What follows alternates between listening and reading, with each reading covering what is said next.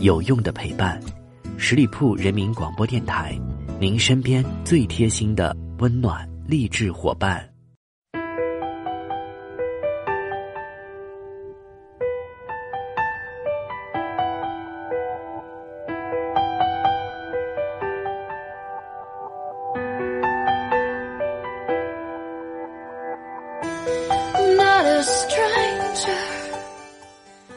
各位亲爱的听众朋友们，欢迎你们继续停留在十里铺人民广播电台的精彩节目。现在来到的是出发吧，好奇心，我是你们的老朋友晶晶。马上就要开学了呢，过完了匆匆的暑假，就又要投入到新一波刻苦勤奋的学习当中了。说到学习，我相信每个人都不应该陌生，因为这是我们每个人几乎都要经历的一个过程。站在现在这样一个年纪，回想当年那些学习的过程，除了每年还给老师的那些知识，我们仍旧记得的那些在在学校所获得的知识，几乎已经所剩无几了吧？今天的节目当中，就跟大家一起来回望一下，当年你在学校都学了点啥。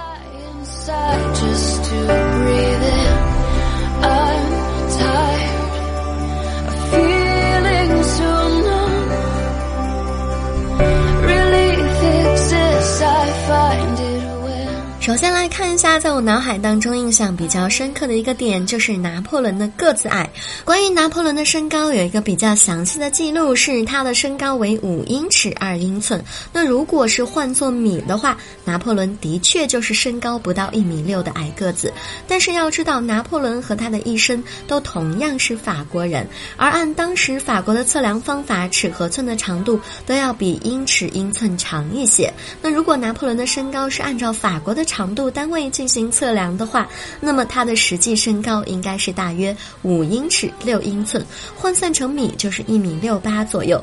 尽管这么看依然不算高，但是也与当时法国人的平均身高相当了。所以说，可能在那个年代里面，拿破仑的身高并不算矮的哦。第二个，我们来看一下有关于梵高切掉了自己的耳朵的这样一个传闻。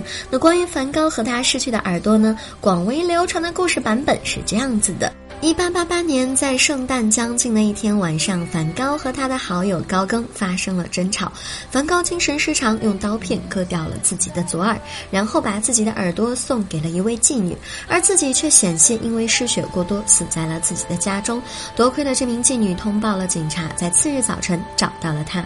但是历史学家认为，上述故事当中只是梵高为了保护自己的朋友而编造出的谎言。真实的情况其实是这样子的：在一八八八年。十二月二十三号的晚上，当高更声称自己要永远离开梵高的时候，梵高因为疾病发作变得十分的具有攻击性，双方产生了激烈的争执，并且有可能发生了肢体上的冲突。高更为了保护自己，有意或者是无意的用剑割掉了梵高的左耳。于是梵高为了留住好友高更，高更也为了避免被审判，双方在这件事情上都选择了保持沉默。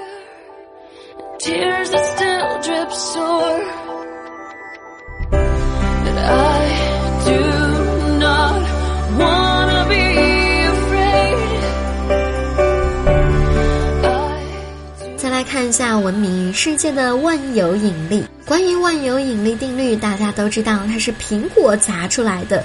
也许呢，这个是喜爱历史的物理老师们编造出来的典故了。牛顿的确是因为看到了苹果从树上掉下来的那一刻，才灵光一现，后来提出了万有引力定律。然而，如果非要说这一个伟大的发现是因为苹果砸了脑袋，那么苹果只能说这个锅我可不背。再来看一下爱因斯坦，那你知道吗？爱因斯坦的数学其实也有挂过科，不知道有多少人曾经把他老人家的这种人生经历当做了议论文的素材，也成就了无数励志鸡汤文。然而好歹人家也是搞物理的，如果小时候真的在数学上挂了科，恐怕之后也不会想着进物理这个圈儿了。不过鸡汤可以继续喝，议论文也可以接着写，因为他确实挂过科。爱因斯坦在十六岁第一次参加苏黎世工学。学院的入学考试当中挂了科，只不过不是数学，而是一连挂了语言、植物学还有动物学。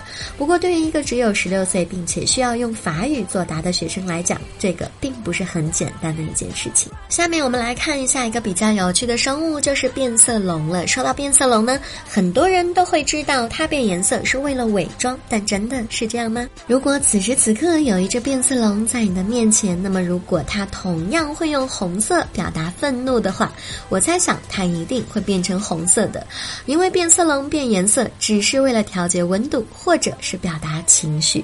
所以这么多年以来，我们认为变色龙是为了根据环境而变色的说法，有可能不是正确的哦。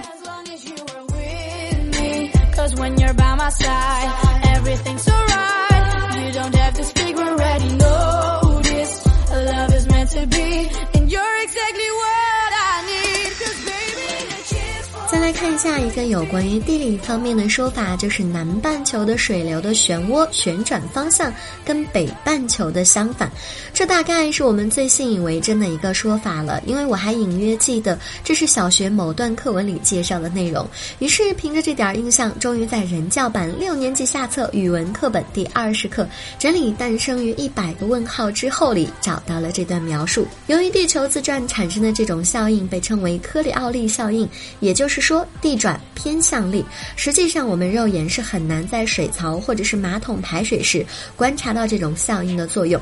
即便是赤道地区，也一样会有漩涡。至于漩涡到底怎么旋转，也更大程度上取决于马桶的构造，而不是科里奥利效应。南半球也是如此，马桶也好，水槽也好，水流的旋转方向还受到其他因素的一个影响，并且完全可以将科里奥利效应微乎其微的作用抵消掉。只有在考虑。气旋这种大规模的流体运动时，科里奥利效应对流体的旋转方向的影响才会真正的体现出来。最初气皮罗的这项实验也是由于人为控制了很多的因素，才得以观察到微弱的现象的。说了这么多，我想我一定不是唯一一个被这样的一些课文误导过的少年。上面提到的这些呢，也只是长期被当作事实的一部分。相信各位呢，多多少少都曾经听到过任课老师抱怨教科书上的内容有错误之类的。所以，各位苦大仇深的学生党朋友们，如果再被质疑上学都学了点什么的时候，请不要感到内疚，并且立即甩锅，毕竟无锅一身轻嘛。虽然说再完美的教材上也会有一些漏洞，但是好好学习还是亘古不变的永恒主题。开学了，让我们收收心，背起书包，开始一个新的旅程吧。好了，以上就是今天节目的全部内容，感谢听众朋友们的再次聆听。如果你对节目有什么好的意见建议，欢迎在下方留言，我看到的话呢也会及时的回复给大家。同时在节目最后，依然要欢迎朋友们继续关注我们十里铺人民广播电台的微信公众号，每一天都会有精彩的内容分享给大家。好了，我们下个周五再会吧，周末愉快，拜拜。